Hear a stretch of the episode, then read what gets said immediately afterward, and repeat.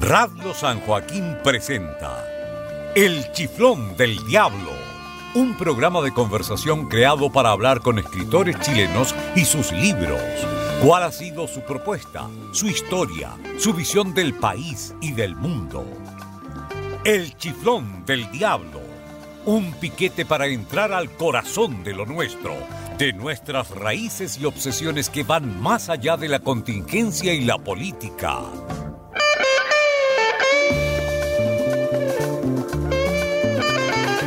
El Chiflón del Diablo, una apuesta por la educación y la cultura.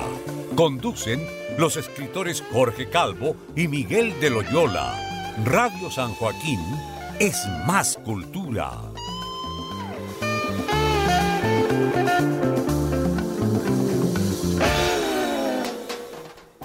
Cabeza de Cobre llegó esa noche a su habitación más tarde que de costumbre. Estaba grave, meditabundo, y contestaba con monosílabos las cariñosas preguntas que le hacía su madre sobre su trabajo del día. En ese hogar humilde había cierta decencia y limpieza por lo común desusadas en aquellos albergues donde en promiscuidad repugnante se confundían hombres, mujeres y niños y una variedad tal de animales que cada uno de aquellos cuartos sugería en el espíritu la bíblica visión del arca de Noé. La madre del minero era una mujer alta, delgada, de cabellos blancos. Su rostro muy pálido tenía una expresión resignada y dulce que hacía más suave aún el brillo de sus ojos húmedos, donde las lágrimas parecían estar siempre prontas a resbalar llamábase María de los Ángeles. Reciban ustedes un enorme saludo, auditores de Radio San Joaquín 107.9 NFM. Acabamos de oír un fragmento del cuento que le da título a nuestro programa, El chiflón del diablo. Estamos iniciando una nueva cita con ustedes para conversar sobre literatura con un invitado muy especial. Eh, Así es. ¿Cómo estás, Miguel? Hola, Jorge, ¿qué pasaste la semana? Bien, bien, lo más bien. ¿Y tú? Bien. Preparándome para viajar, eso sí. Eh, ¿Qué te parece? Tenemos las maletas listas. Eh, esta semana, bueno, ¿Quién la semana pasada tuvimos. Ya lo anunciamos, ¿no? Tuvimos a Walter Garibay. Esta semana tenemos a Jaime Hagel, gran escritor chileno. Gran escritor chileno. Y fíjate que la coincidencia es que son los dos del mismo año. Claro. Tienen la misma fecha. Son coetáneos. Son coetáneos. ¿Eh? sí. Sí, del año 33. Claro que Hagel tiene otro tipo de influencias, tanto culturales como temáticas. Sí, claro, de ¿Ah? todas maneras. Vamos a ver un poquito de su perfil ahora, ¿ya? Perfecto. Jaime Hagel Echeñique nació en Santiago en el año 1933. Sus estudios primarios los realizó en colegios alemanes de La Serena, Villa Alemana y Viña del Mar. Los secundarios en el Liceo de Punta Arena en el Internado Nacional Barros Arana y los terminó en el Liceo San Agustín. Se tituló de profesor de Estado en la Universidad de Chile en el año 1966. Ha vivido en diferentes partes del mundo ejerciendo los oficios más diversos para ganar su sustento. Magíster en letras, becado dos veces en Alemania por el Instituto Goethe, es actualmente o fue hace algunos años profesor de literatura del Instituto de Letras de la Universidad Católica. Jaime Hagel ha publicado cuatro libros, Cuentos bárbaros y delicados en el año 1959, En los más espesos bosques en el año 1980, Con la lengua afuera en el año 1982, ¿y tú qué te crees, pichón? en el año 1984. Sus cuentos han sido incluidos en seis antologías nacionales e internacionales. Ha recibido numerosos premios es autor de más de 40 ensayos y estudios sobre literatura publicados por diferentes revistas de la especialidad. Los cuentos que integran esta selección han recibido premios tanto en el país como en el extranjero. La Fuga, primer premio concurso internacional Andrés Bello en el año 1986 y primer premio en el concurso internacional Cicla de Perú. El Pailón, mención en concurso Pigafetta y premio Cicla. Un día tu bruja vendrá. Segundo premio, los mejores cuentos de mi país, año 1987. La narración, el día en que desaparecieron las calugas Titán, o el día en que desaparecieron las calugas. Y Titán y el pueblo recibieron el primer premio en el concurso internacional Cicla 1988. Esto podemos decir a modo de presentación de don Jaime Hagel. No sé si quieres agregar algo. Sí, hay que agregar muchas cosas más, porque lo más, lo, lo, más importante en los últimos tiempos es que eh, hicieron una película de su novela eh, Los calzones rotos, que tú no nombraste, que se hizo aquí por un cineasta argentino, si mal no recuerdo, y que fue presentada, estuvo en los cines, y que y Jaime estuvo detrás de esa, de esa eh, digamos, de la, producción. de la producción, de la edición, viajando a Buenos Aires y volviendo, en fin. Y, y, la película recrea eh, la, la, novela Calzones Rotos, que, en principio tenía un otro nombre cuando la escribió por allá por los años 2000, si mal no recuerdo, porque yo, yo la leí y se llamaba Incubación en ese entonces. Y era una cadena de intrigas referidas a, eh, los personajes son fundamentalmente mujeres y mujeres muy perversas algunas, que, que al revés son al revés de los hombres, digamos. Y muy entretenida, muy interesante la, esa novela. Bueno, y él se ha caracterizado eh, fundamentalmente por el cuento, no por la novela. Porque él es un gran cuentista, tiene cuentos de, excelencia y, que con los cuales todos sus libros han sido bastante bien criticados, salvo algunos que otros que vamos a conversar con él personalmente para que nos explique muy bien. Así que bueno, estamos esperando el contacto con el, con el, con el escritor para eh, seguir avanzando en el programa. Yo lo conocí, yo lo conocí, tú lo conociste personalmente en la Católica. sí, bueno, yo lo conocí a él bastante porque fue profesor tuyo. Él fue profesor mío en un curso que se llamaba Siete escritores y sus fantasmas. Un curso que, que ¿eh? fue el primer curso que él dio en la en la carrera de castellano, porque él, es profesor de alemán. Era profesor de la, de la, carrera de alemán. Y como su, afinidad con la literatura lo, puso inmediatamente eh, con, interés de hacer clases de literatura. Entonces tomó ese curso por primera vez, que fue el año 77, si no mal no recuerdo, y se llamó así, eh, Siete escritores y sus fantasmas, eh, parodiando un poco el, libro de ensayo de, Ernesto Sábato que se llama eh, Los escritores, los escritores fantasmas, claro. Eh, en aquellos años, a fines de los años 70, eh, yo participaba en un taller literario que se llamaba Huelén, que dirigía Martín Cerda en el Instituto Goethe. Y, ahí llegaba, solía llegar Hagel a veces, de vez en cuando, se sumaba a, las lecturas del taller, iba a escuchar, opinaba, y ahí lo conocí yo, ahí tuve oportunidad de conocerlo. Después, con el taller, eh, nos íbamos a tomar alguna cerveza y conversábamos mucho. Ya, perfecto. Parece que lo tenemos ya. Ya está ahí, Jaime, ¿aló? ¿Aló? No, no todavía no, aparece, no, llega la, voz por estos lados. Bueno, y Jaime tenía un, estigma muy particular porque era un profesor muy admirado por las mujeres en la, universidad. ¿Aló? ¿Aló? Jaime, ¿qué tal? Hola, ¿qué tal? Mucho gusto. Aquí estamos. Te tengo otro tocayo aquí, Jaime Calvo, que te va a saludar. Jorge, Calvo. Jorge, Calvo. Eh, Jaime es el hombre que dirige el sonido aquí. Ah. Jaime Hagel, don Jaime. Tantos años, es un gusto saludarlo. Hola Jorge. Maestro. ¿Cómo estamos? Estamos muy bien, pues, Estamos- esperando la, la- la pregu- las inquisiciones. Sí, te- aquí te vamos a poner contra la pared.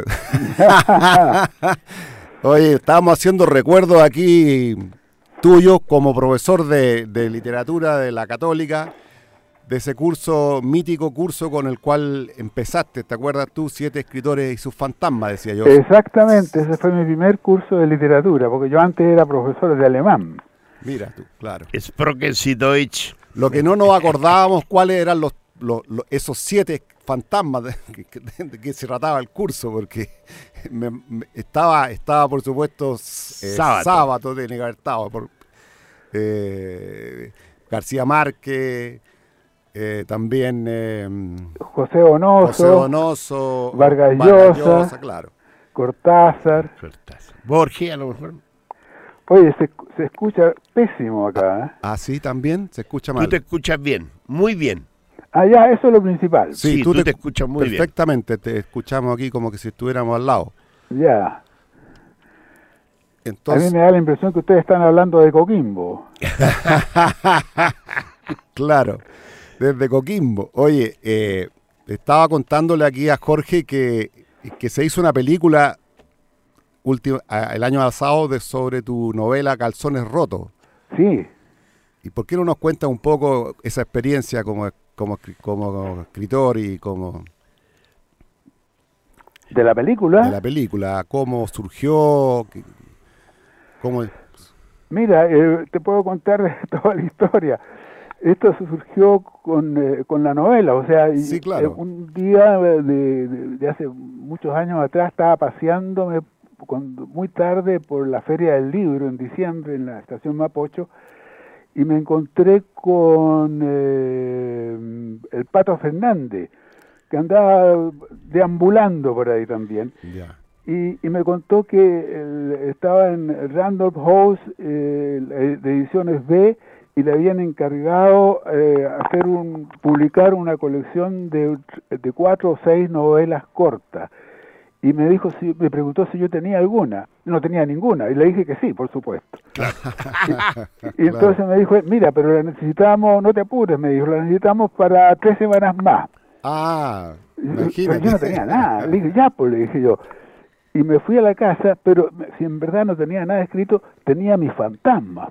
Claro. Así que fue cuestión de sentarme a escribir y salió la retaíla, el, el regalo del inconsciente, ¿no? La ocurrencia. Ya. Tú, tú le das mucha fe al inconsciente como escritor, ¿no? Y yo creo que no se puede negar la participación de lo inconsciente en el escritor, de, de- de los fantasmas, como dice Sábato, que todo escritor tiene, o la limaña de que habla Julio, Julio Cortázar. Claro. ¿Y, el, cuándo se racionaliza todo ese proceso para poder llegar a la escritura? Bueno, primero viene el, el- el- Freud lo compara, compara Freud compara la, la- la actividad del escritor con el fantasear del, del hombre común y corriente. Claro. O sea, no se escribe lo que se ha vivido, sino que se vive lo que se escribe. Y viene una ocurrencia y un personaje, un espacio tras otro, que es el regalo del inconsciente, de la ocurrencia, la originalidad. Ahora, el producto de todo eso no lo entiende nadie.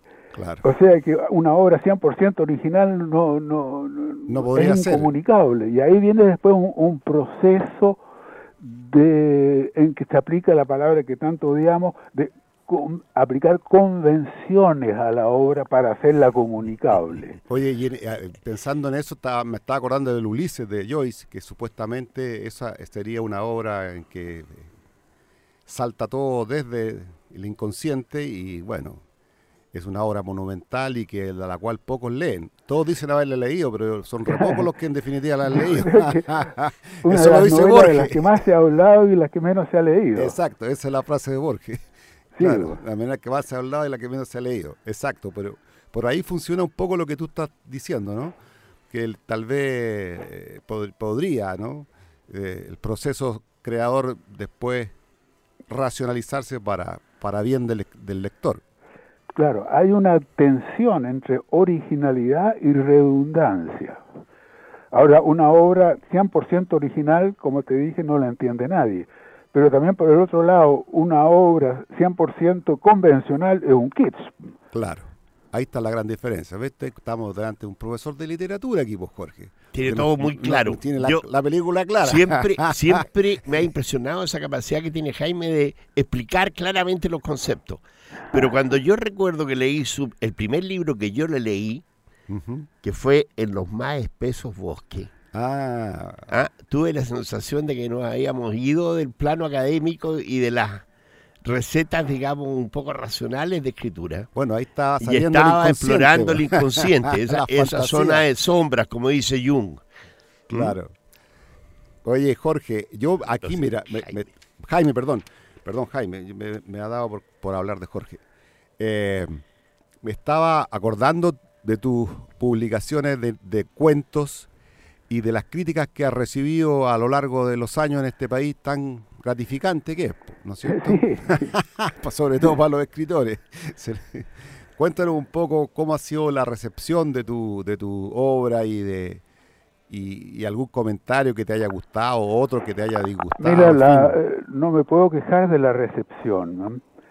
El, libro este, Los más espesos bosques, se, se agotó inmediatamente. Muy bueno. Precisamente porque fue censurado y prohibido por durante un año. claro. Y después salió con la lengua afuera, del cual se hicieron dos películas, una sobre Mónica Vida Mía y otra película con que se llamó Con la lengua afuera, que la hizo eh, Claudio Marchand. Fíjate. Y el, otro, A Quemarropa, fue quizás el más... se vendieron 6.000 ejemplares de A Quemarropa. Claro.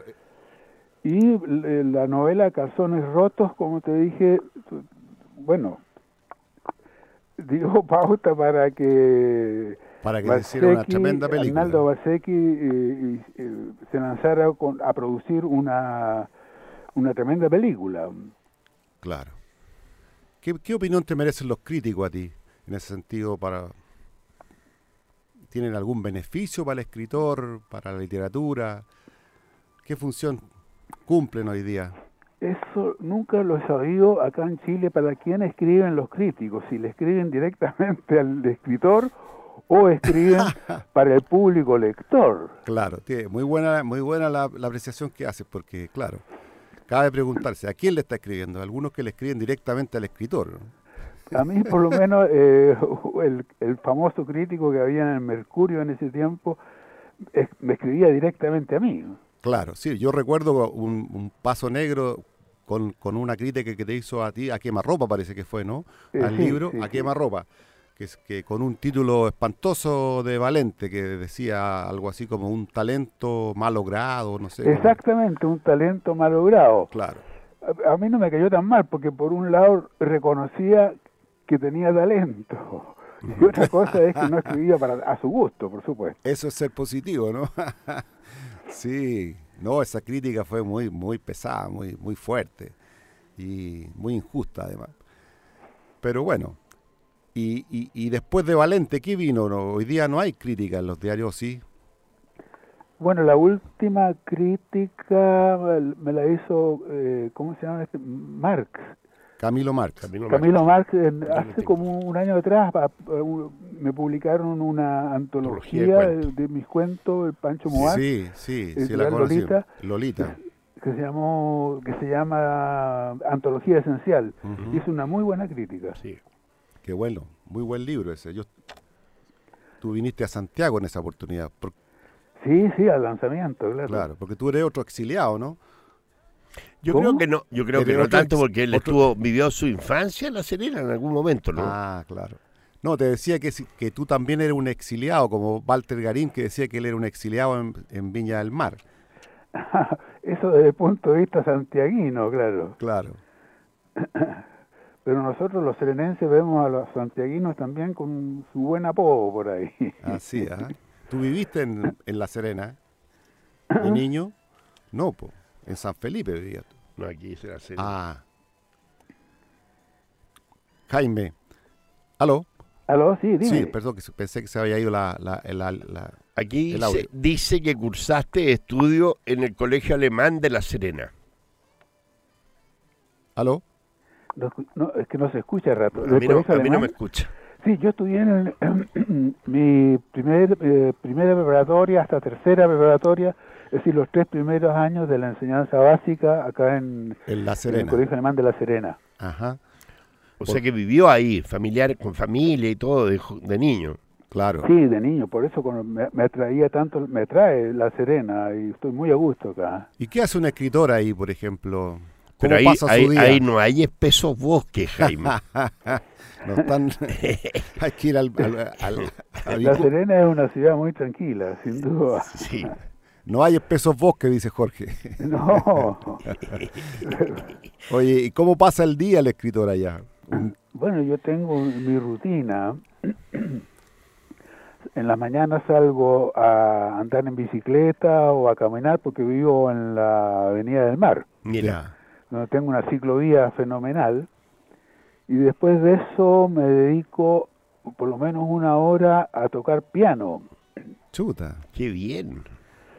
Y después a, a- a leer, a escribir, et- etcétera. Claro. Porque sigo escribiendo, no, no, estoy muy lejos todavía de tirar la toalla. Ya, todavía no se ha dado la última la última No. pelea. No, no, no. Ni Oye, eh, volviendo al tema de la literatura, del, de tus cuentos, ¿hay algún cuento en particular que a ti te satisfaga enormemente? Bueno, mis cuentos, es que uno los cuentos los ve como, como a los hijos. ¿ah? me, me es difícil eh, distinguir alguno, pero quizá el, eh, ¿Qué me dice Amanda? Sí, es un lindo cuento ese. La Muy bueno. fuga y Mónica Vida Mía son cuentos que han sido muy muy bien elogiados in- incluso por Ignacio.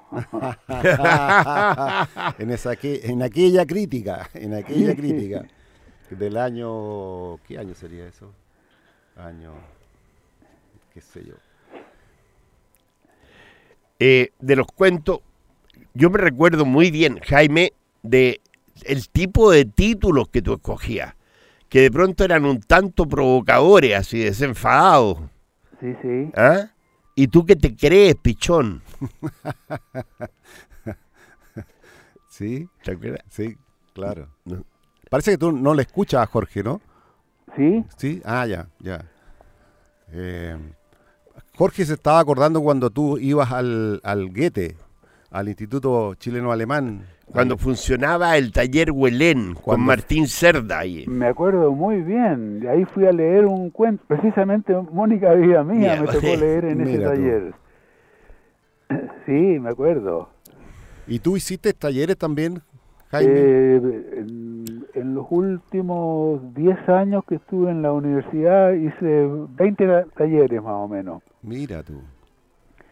¿Y, y algún escritor de esa época, que alumno tuyo, que, que, que haya sido, Que haya tenido. que haya continuado, digamos, con...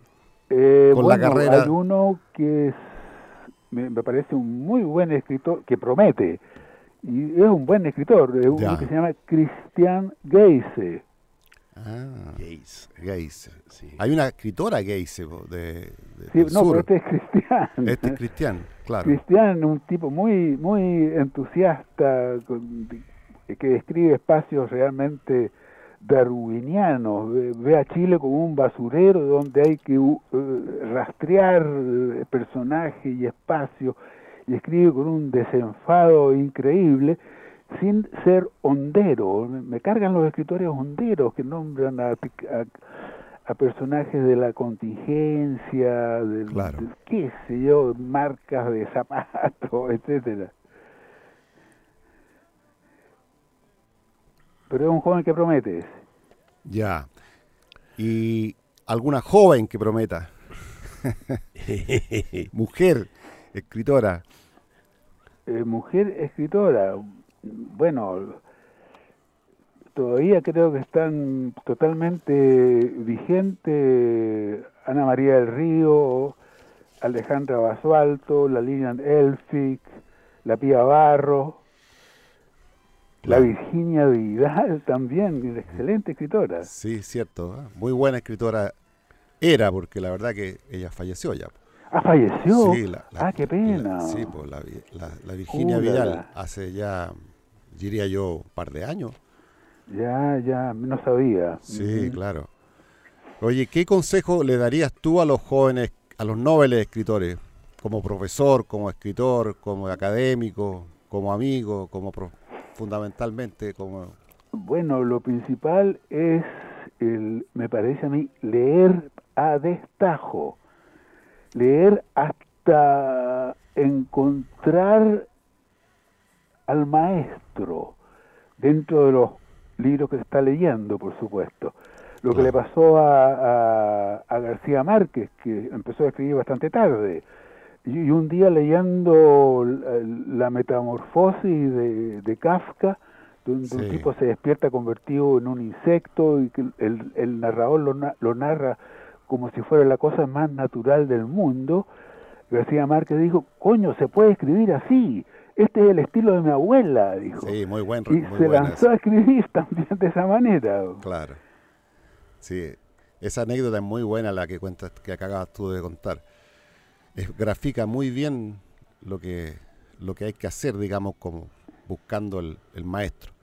Uno encuentra el maestro, por supuesto. Claro.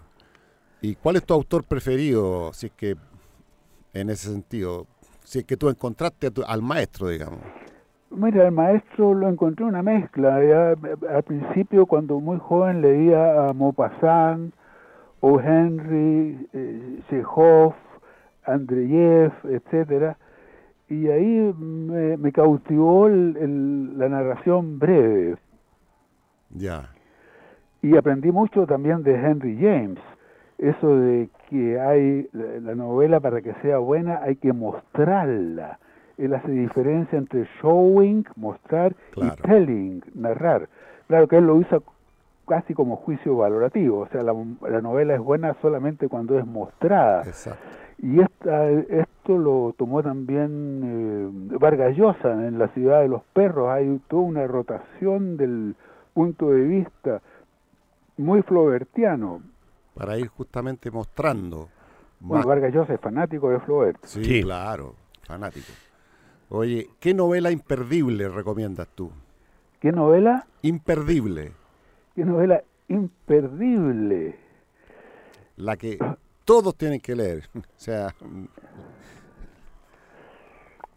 Mira, ah, difícil yo recomendaría a a, muchos, a Saramago, a Milan Kundera, Álvaro Mutis. Pero un, título en particular, así, de Saramago, por ejemplo, ¿cuál? me imagino que yo, yo te voy a adivinar, así voy a ser de adivino. Va a ser eh, ensayo sobre, la ceguera, Pati. Excelente. Podría ser. Gran novela. Claro. Sí, Podría ser, ¿no? Sí, y, y, a, bueno, y, y leer Madame Bovary y a Tolstoy. Claro. Oye, Jaime, ¿qué le falta a la narrativa chilena? Porque muchos dicen que es floja, que, no es comparable, que, lo, que aquí lo que se destaca es la poesía, pero bueno, los narradores queremos salir en defensa de la narrativa, porque en defensa de la novela. ¿Ah?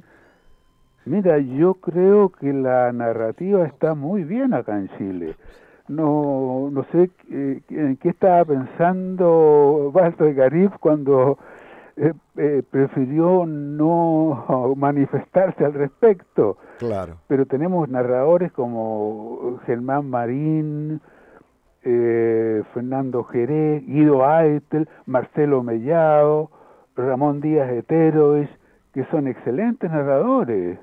Claro.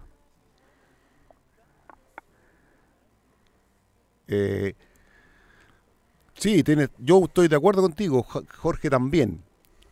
En general. En general, sí. En general, yo creo que entiendo a Garib. Garib es un tipo que prefiere un poco la narrativa García Marquiana, es, muy épico y es muy exuberante. Y quizá en la narrativa chilena se adolece un poco a veces de ese tipo de ingredientes, digamos. Eh, sin, sin duda, eso estoy de acuerdo. En la, la narrativa chilena, lo, lo, lo, lo fantástico, lo maravilloso está casi ausente, igual que el humor también está ausente. ¿no? Claro, Garib hablaba mucho que él se formó con las mil y una noche. Sí, Oye, a mí me gustaría consultarte algo, Jaime. Como tú hiciste eh, este curso de los siete escritores y su fantasma, eh, de esos escritores, de los que tú veías en aquella época, que se veían muy bien, ¿consideras tú que siguen gozando de la misma buena salud o hay algunos que tienden a perfilarse como mejores y otros que van quedando un poco a la retaguardia? yo creo que el que no pierde vigencia en absoluto eh, es Julio Cortázar. ¿eh? Ya. Eh, Vargas Llosa se ha eh, eclipsado un poco, sin duda, pero los otros, no eran solamente hispanoamericanos los que pasaban ahí, ¿no? Claro. Pero eh, García Márquez se sigue leyendo, ¿no? Sin duda. No, A veces yo, yo pienso, no sé qué opinión te merece a ti, un escritor como Netti. Creo que Netti en el último tiempo gana puntos, digamos. Uh, ha ganado, pero montones. Conetti era un escritor de muy bajo perfil. Claro. muy un hombre muy modesto y muy auténtico Eh, lo que él escribe bueno él escribe sobre su fantasma ¿eh? sin duda que él es fiel más fiel a su fantasma que a para él escribir es para Onetti escribir es una responsabilidad personal y no una responsabilidad social Exacto. Estoy de acuerdo con eso yo. Oye, queremos, Jaime, vamos a tener que hacer una pequeña pausa ahora. ya De unos cinco minutos vamos a, poner- vamos a escuchar un tema musical como un descanso y volvemos, ¿ya? ya ¿Cómo no? yo los llamo entonces Sí, por favor, estamos en cinco minutos. ya Macanú Y los vamos a dejar ahora con un tema.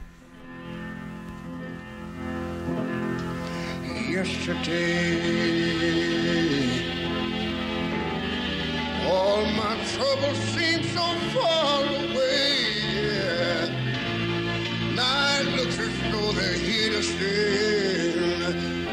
Oh, I believe yesterday. Suddenly.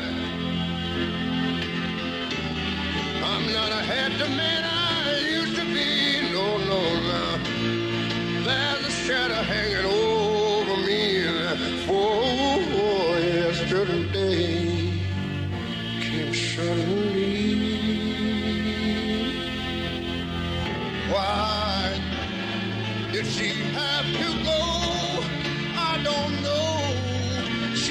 She. But wait a minute. I, I said something wrong, not long for yesterday.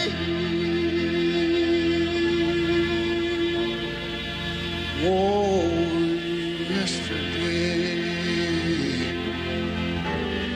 Love was such an easy game to play as it was.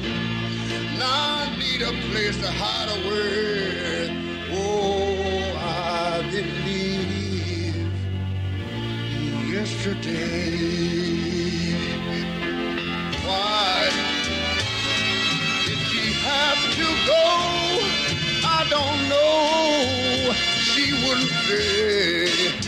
listen. Uh,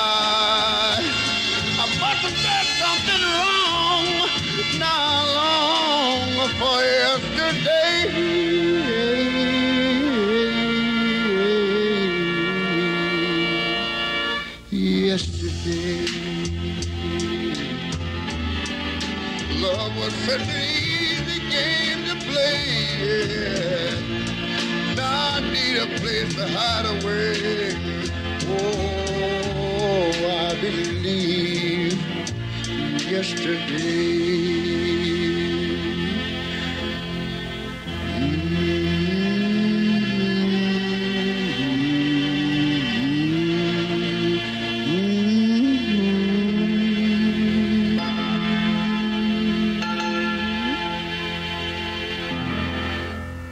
San Joaquín, FM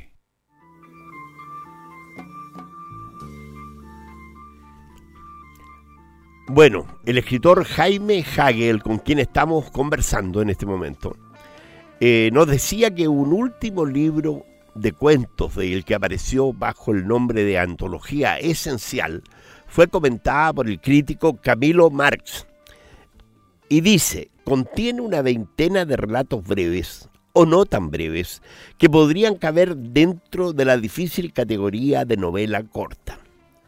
El gran tema de estas historias es la infancia, esa etapa de la vida sobre la cual tanto se ha escrito y que muestra pocas obras maestras. Los niños que protagonizaron estas piezas han vivido su iniciación entre la década de los 40 y del 60, que ya parecen prehistóricas y eso se nota en el vocabulario, en los giros idiomáticos, en la ropa, en la música popular que se escuchaba, en las alusiones a hechos políticos relevantes. En suma, en la reconstitución de todo un pasado mediante una técnica narrativa por lo general impecable y un anecdotario interesante. Además, Antología Esencial pertenece a esa escasa clase de libros que mejoran a medida que avanzamos en su lectura. Al comienzo, varios cuentos. Eh, ¿Tú tuviste oportunidad, Miguel, en lo personal de leer esta antología? Sí, claro, yo estuve en el lanzamiento de la antología. Me acuerdo que fue en la, en la librería Lolita, ahí en, por la calle Pocuro. Y ahí están algunos de esos grandes cuentos que le hablaba ese Mónica. Sí, es, efectivamente. Están reunidos en esa antología. Me, sí, ¿me escuchas tú? Sí, yo te escucho. Ah, ya. Pero yo pensé que estaba, estaba se me había ido el audio. Estamos esperando que... Estamos esperando la, la conexión con, con, Jaime, ¿no? Que, que, viene en cualquier momento, ¿no? Claro, porque... Y en tu opinión personal, ¿cuál es el cuento del que a ti en lo personal destacarías? Digamos? Sí, no, yo creo que me quedaría con el, con el, ¿cómo se llama? Con el cuento que me dice Amanda, que es de una gran ironía, pero a su, a su vez tiene una gran digamos que está muy bien manejado la, la ironía con la honestidad y con, y con el amor que, que gusta, digamos, el amor que gusta, el amor que, que va más allá de... Sí, de yo, de yo recuerdo que en muchos de sus cuentos Hagel lograba un ritmo bastante vertiginoso, era muy veloz de ser leído sí. y usaba también un lenguaje bastante... Eh, Hola Jaime. Hola. Estamos de vuelta aquí conversando de tus libros. Sí, muy bien. Estamos, me parece un tema excelente.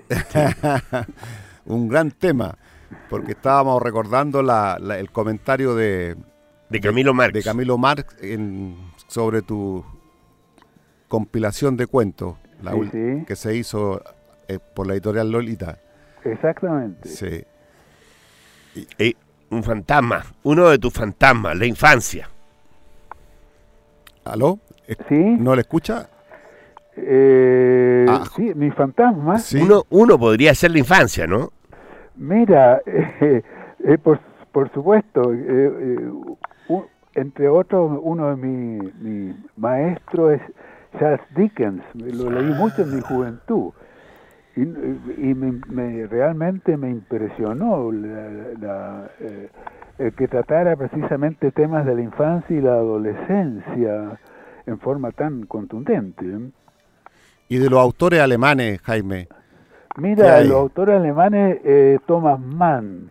Me gusta Thomas Mann, de, Thomas Mann aprendí también el narrar sin alaraca, sin palabras estridentes, escenas y aconteceres que son escalofriantes y terribles. Y Thomas Mann los, los narra precisamente evitando la palabra escalofriante y terrible, que estas quedan para el lector. Claro. Interesante. Me gusta mucho La sí. Montaña Mágica. Un Se magnífico. Y el concepto... Oye, y hablando de mi de mi fantasma, Sí. A ver, El- el- el- el- vamos a tener una revelación aquí. ¿Ah? Vamos a ver una revelación. No, no, es que un- eh, eh, varios alumnos han hecho tesis eh, de grado con, con mis cuentos y ahí me he enterado de una serie de cosas que yo no tenía idea. A ver, como por Uno- ejemplo. Uno dice, y con, con pruebas al canto, ¿no? Que uno de mis motivos, mis fantasmas, obsesiones, es, y, que aparecen en muchos cuentos, es el sótano o la pieza oscura. Hay un Ah, cuento que se llama Braxa, donde un niñito lleva a un vagabundo a un sótano. En el cuento Mónica, vida mía, las tías as- matan a Mónica y la entierran en la cava, o sea, un sótano. En Adegüello los alumnos se toman en el colegio y a los profesores los meten a dónde? En el, El sótano. sótano el sótano es un símbolo del inconsciente, por supuesto. claro.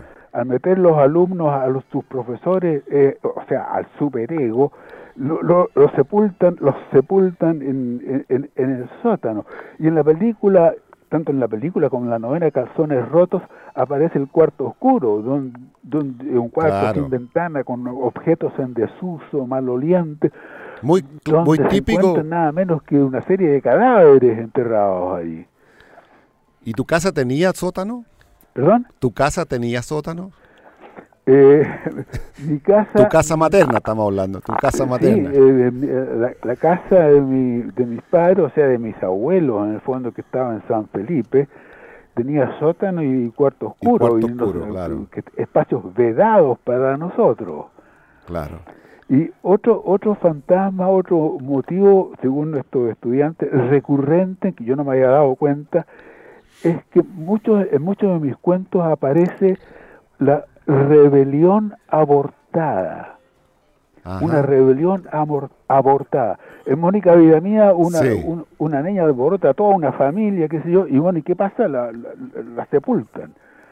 En, en los alumnos se toman un internado y, y- y- esa eh, rebeldía es sofocada y, bueno, e- eliminada.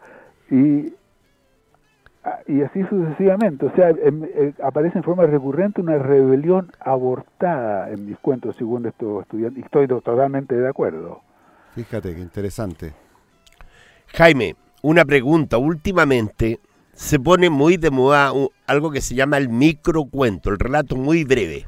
Sí.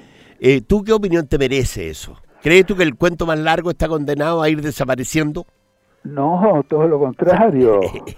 No, no, no. El, el microcuento, por supuesto, que tiene recibe el aplauso de la galería, por decirlo así, porque una cosa que se lee de un- en forma muy de un tirón, parece verdad, pero pero Sí. pero no, no, no, no, no, no. ¿Qué opinión, ¿Qué opinión te merece el concepto de intensidad que, que- que- que plantea Cortázar respecto del cuento? De intensidad, De intensidad y tensión, pero intensidad me, me- me- me llama la atención a mí. la intensidad, bueno, el- el- em- a mi modo de ver, la intensidad se lo logra un cuento que narra muy poco acontecer, pero con gran despliegue. Como dice la frase latina, non multa sed multum, no mucho, pero de ese, de ese no mucho, de ese poco, mucho Sí. o sea, no narrar un, un asesinato o seis asesinatos en una página y un episodio tras otro, sino que uno solo y ese con gran despliegue. Así creo que se logra la, la intensidad. La intensidad. Sí, eso también es, es lo que hace Flaubert, ¿no? En Madame Bovary, porque los acontecimientos son bastante, no son muchos, pero escasos, están muy, sí. muy desarrollados, etcétera. Claro, dilatado. dilatado hasta el extremo de- del cansancio de muchas veces del lector. Yo creo que, eh, eh, por ejemplo, eh, Henry James, que fue, tengo entendido, discípulo de Flaubert y estuvo en su taller literario, y creo que él, hay- él tiene obras más perfectas que, que el mismo Flaubert. Por ejemplo, estoy pensando en una novela que yo la encuentro genial de, de, de Henry James, que es Los papeles de Aspern. Ah, sí, sí. que es, sí. un, es una obra maestra, ¿no? Maestra, sí, Claro. sí. En cambio, en Madame Bovary, que también es una obra maestra, el lector general no llega porque por ahí se aburre. Porque es tan dilatada que, eh, que, Sí. que- que se, se- se aburre, digamos. Se pierde en el campo en los primeros capítulos con, con Emma Bovary y su ensueño, en fin. Sí, sí. Eh, pero yo sigo pensando en eso, por ejemplo, en el cuento Casa Tomada de, Mm. de Cortázar. ¿Qué es lo que pasa? No pasa nada casi. Exacto. Dos hermanos que son expulsados de la casa y nadie sabe por qué demonios son expulsados ni quiénes los expulsan. Eso es todo. Pero es un Claro. cuento narrado con, en forma muy minuciosa, muy morosa y, y logra una tensión enorme. Oye, Jaime, eh, de aquí nosotros hemos tomado como idea central del programa, eh, casi como un arma, como un escudo, decir que la literatura es lo más importante del mundo. Sí, sí. ¿Qué, op- qué opinión te merece a ti esta consigna que hemos Elaborado. elaborado y trabajando aquí con Jaime, con Jorge? Bueno, yo soy, eh, casi repito la, la frase de, de Kafka, nada que no sea literatura me interesa, dijo Kafka. Claro. Creo Claro. que sin duda que el, el- el- el ser humano condenado a explicarse la, el, el- el- el misterio del universo no le quedó otra alternativa que inventar la literatura. Claro. Bueno, ¿Y cómo ve el panorama que- en ese sentido aquí en Chile? La lectura, la- la- el interés por los libros, el, el- el quehacer del Ministerio de la Cultura y todas estas cosas que se han inventado en los últimos 30 años. Se dice para bien de los lectores y para bien del- de la lectura y el libro, pero yo veo que los resultados han sido, no han sido muy buenos. ¿Qué opinas tú? Eh, yo creo que el, han- lo- la- el caudal de lectores ha disminuido notablemente, Sí. pero eh, esos lectores que han dejado de leer para preferir eh, televisión o internet o lo que sea, son los lectores que antes leían novelas triviales, la novela rosa, la novela de aventura, etcétera. Pero los que antes leían a, a Dostoyevsky, a, a Thomas Mann y a Proust, lo- eh, esos siguen leyéndolo. Exactamente. Estoy de acuerdo. O sea que no es tan dramático. No. Es, es dramático para, lo- para las editoriales, quizás. Sí. Eh, Ja- maestro Hagel, queremos preguntarle, queremos saber, tenemos curiosidad nosotros por saber un poco, usted dice que todavía está escribiendo. ¿Qué, no qué está nada. escribiendo ahora? ¿Está escribiendo cuento, novela? ¿Qué, qué pref- qué- ¿En qué se encuentra? No escucho nada.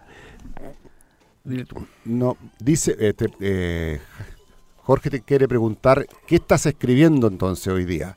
Porque Eh, yo estoy escribiendo lo, que más me gusta, es decir, eh, la narración, cuento. cuento. Sí, sí. O sea, se viene un otro libro de cuentos Yo en creo camino. que está, ya me ofrecieron, Ya. me ofrecieron publicarlo, pero voy a esperar hasta el próximo año. ¿Y por qué vas a esperar tanto? Un año, en un año pueden pasar muchas cosas. Puedo hasta estirar la pata, pero, pero es que estoy, creo que estoy escribiendo eh, en forma, eh, estoy escribiendo bien, un, un poco mejor incluso que antes, entonces Ya. prefiero tener una buena colección de cuentos y, y además que lo disfruto, es una Sí. forma de, de disfrutar la vida, Cierto. Es una buena meta. sí. Maestro, le tengo que informar, ha sido muy grato conversar con usted, pero ya está cumpliéndose la hora de programa en Ya. este momento. Así que vamos a tener que despedirnos. Ya, pues, oye, pero eh, siento mucho no, no estar con ustedes, pues los he hecho mucho de menos. Es verdad. Bueno, cuando venga a Santiago, profesor, aquí estamos. po. Ya, pues. Ah, Bienvenido. Bienvenido. Acuérdese de los amigos y, y, y nos vamos de copas, como dicen los españoles. Nos vamos de copas, hombre. Eh, Pues que nos vamos de exactamente. copa, hombre. Oye, muy grato volver a conversar contigo, Jaime, después de tantos años, ¿no? Oye, pero igualmente, pues. Y me gustaría que me mandaran esta conversación, si la Por pueden- supuesto. Pero de todas maneras, de eso sin duda. La- la- Apenas la, tengamos, te va, viaja directamente para La Serena. No hay nada que me guste más que escucharme. muy bien, Ah, bien. muy bien, Jaime. ya, Jaime. Bueno, estamos al habla entonces. Ya, igualmente. Hasta la oye. próxima. Chao. Ya, chao. Chao, Chao. chao. Entonces, ¿qué tenemos ahora? Tenemos que anunciarle a los auditores que vamos a regalar un libro al primero que llame a la radio escuchando el programa. El programa, Teléfono. El, el título. El- Pásamelo, yo lo digo, pásame el libro. Pásamelo. eh, pero quedamos en, en ahí. po. Ahí. El libro que vamos a regalar es una novela de Miguel de Loyola que lleva por título Los implicados. Es una novela muy interesante de corte policial, tiene suspenso, intriga, se lee con mucho interés. Esta novela va a quedar disponible aquí en la radio para los primera para la primera persona que llame una vez se escuche este programa. El número al que deben llamar es 22 512 0014. Lo voy a repetir. 22 512 0014. Es muy bienvenido a llamar la persona que primero escuche este programa. Novela Los Implicados de Miguel de Loyola. Y en el siguiente punto estaríamos pensando en quién sería nuestro próximo invitado la próxima semana. Sí, ¿no? exactamente. La próxima semana Hay varios nombres interesantes. tenemos varios posibles. Hemos entrevistado hasta ahora dos, dos narradores. Quizás sería interesante traer un poeta, o está, está Miguel Silva Por en supuesto, línea, o una está- mujer. eh, o Ramiro Rivas también, también, está. sí. Sí, Entonces vamos a ver con quién conseguimos la próxima cita para traerles en exclusiva a Sí. este programa El Chiflón del Diablo. bueno. Y, Y, esperamos que en algún minuto salgan las chispas del chiflón. No del chiflón, sino que del diablo. estamos llegando al final del programa. Queremos desearle que tengan una buena semana y hasta que nos volvamos a encontrar. Así es. Buenas noches. Buenas noches.